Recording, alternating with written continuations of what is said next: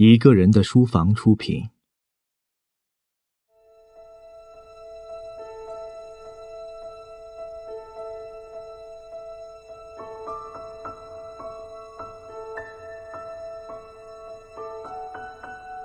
少有人走的路，作者：M. 斯科特·派克，朗读者：麦子。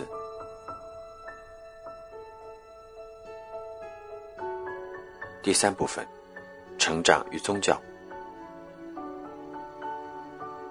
宗教与世界观。随着自律的不断加强，爱和人生经验一并增长，我们会越来越了解自身成长的世界。以及我们在世界中的位置。由于天赋以及成长环境的不同，每个人对人生经验的广度和深度常常有着天壤之别。对人生的认识和了解属于我们的宗教范畴。我们对于人生都有各自的认识，有着或广阔或狭隘的人生观和世界观。人人都有自己的宗教，虽然我们常常没有意识到，但这是确凿无疑的事实。通常，我们对宗教的定义过于狭隘。我们认为，拥有某种宗教信仰，就意味着要相信某些神灵，加入某个信徒组织，举行某种宗教仪式。某个人从来不去教堂，也不相信超自然的神灵，我们就会做出结论：他没有宗教信仰。有的学者还发表这样的言论：佛教不是真正的宗教。在一位神论者的信仰中，没有任何宗教的成分。神秘主义是哲学，而不是宗教。我们容易把宗教过于简单化和单一化，正因为如此，某些事实令我们大惑不解。比如，两个完全不同的人，为什么都以基督教徒自居？为什么和某些经常做弥撒的天主教徒相比，有的无神论者更能遵守宗教的道德规范？我在指导新来的心理医生实习时，经常发现他们对病人的人生观、世界观毫不在意。病人不信神灵，或从不参加教会活动，并且自称没有宗教信仰。医生就认为这些病人不是宗教主义者，因此也就不必再去了解病人的信仰。事实上，对于世界的规律和本质，每个人都有特定的看法与信念，只是未必说出来而已。例如，病人是否认为世界是没有任何意义的混沌状态，只有及时行乐才是最现实的活法？病人是否认为他们是生活在人吃人的世界里，只有残酷无情的人才能变成强者？还是认为世界充满善意，人人都会得到帮助和支援，所以任何人都不必为身处困境而过分烦恼？他们是否认为世界欠他们很多？他们是否认为世界自有严厉的隐形法律，任何人行为不端终将受到惩罚？人们的世界观各不相同，甚至相去甚远。医生迟早都会与病人的世界观发生冲突，甚至形成短兵相接的局面。所以，医生应该从一开始就在这个问题上多下功夫。病人的心理问题常常与世界观有着密切关联，因此。对于他们的治疗，就涉及对其世界观的纠正和调整。我总是这样提醒接受我指导的心理医生：，哪怕病人自称不信宗教，也要弄清他们信奉的宗教。一个人的宗教信仰或世界观，只有局部属于意识思维层面。多数病人无法体验到自己的潜意识思维，以及对世界真正的看法和整体的观念。他们自认为笃信某种宗教，其实信仰的却是另一种东西。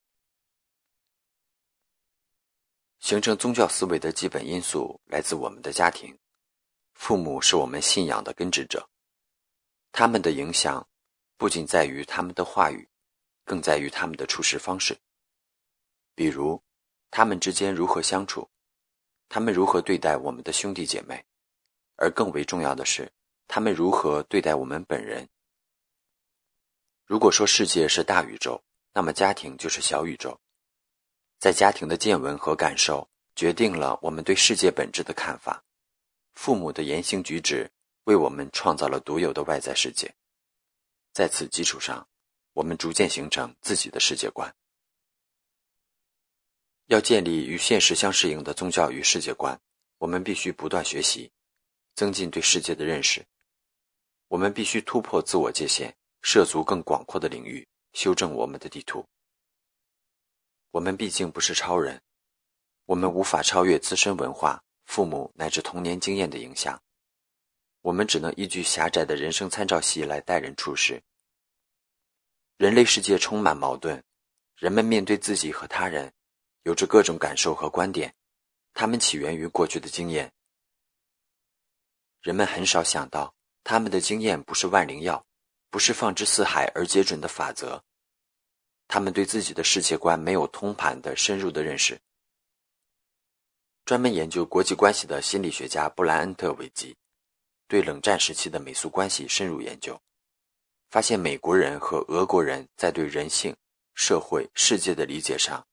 存在着惊人的差异，这些差异在很大程度上操纵着双方的交往和谈判，他们却浑然不觉。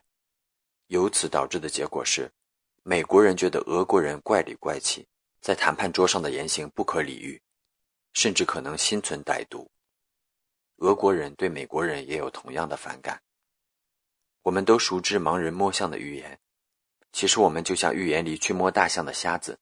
没人知道这个怪物的真实完整的面貌。我们一味坚持自己的小宇宙观，为此不惜与别人对抗，不惜把每一场争执扩大化，甚至将其演变成一场圣战。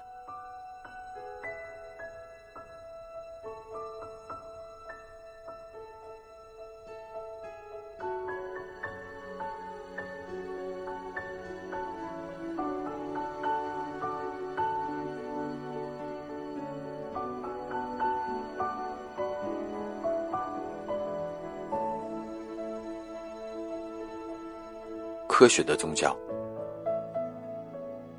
心智的成熟，其实就是从小宇宙进入到大宇宙的历程。从本质上说，这一阶段就是不断迈进的求知之路。只有学习和进步，才能摆脱昔日经验的限制。我们必须消化和吸收新的资讯，扩大我们的眼界，敢于涉足最新的领域。我说过，爱的本质其实是自我完善。而爱的风险之一，就是必须进入未知的领域。我们必须放弃落后的、陈旧的自我，把陈腐的、过时的认知踩到脚下，及时抛弃狭隘的人生观。但是做到这一点并不容易。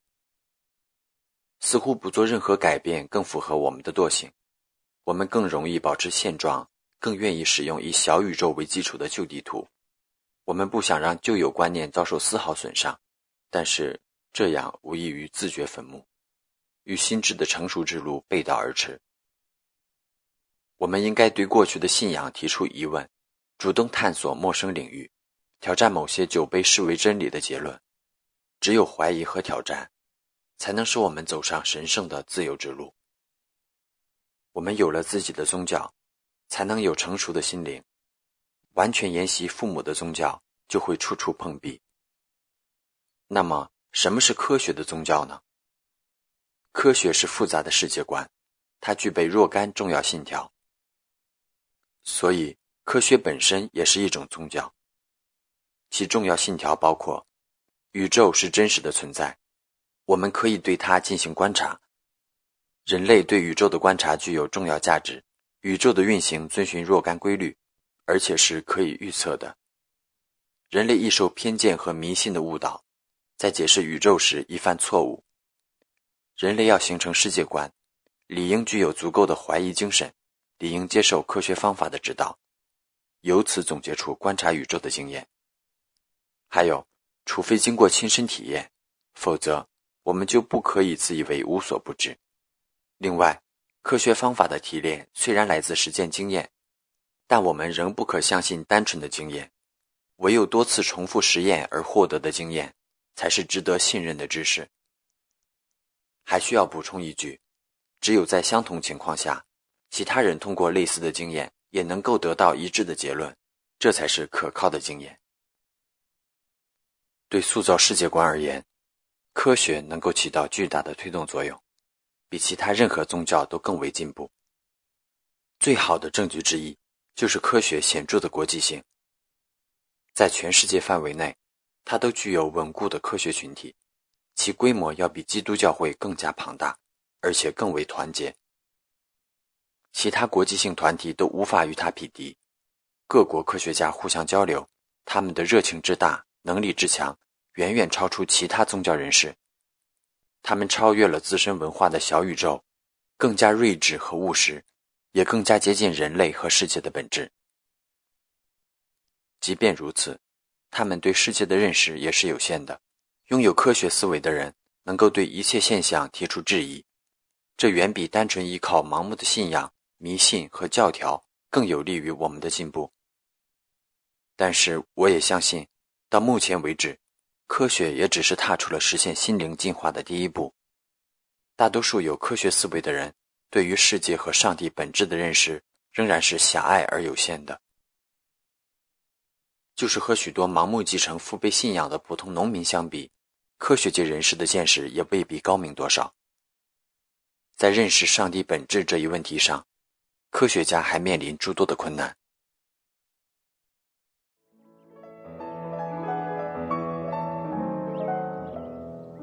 感谢收听《一个人的书房》。微信搜索“一个人的书房”，获取详细收听及下载方式。如果您碰巧喜欢我们的节目，请多多向身边爱读书、想读书的朋友们推荐，让更多的人听到我们。下期节目见。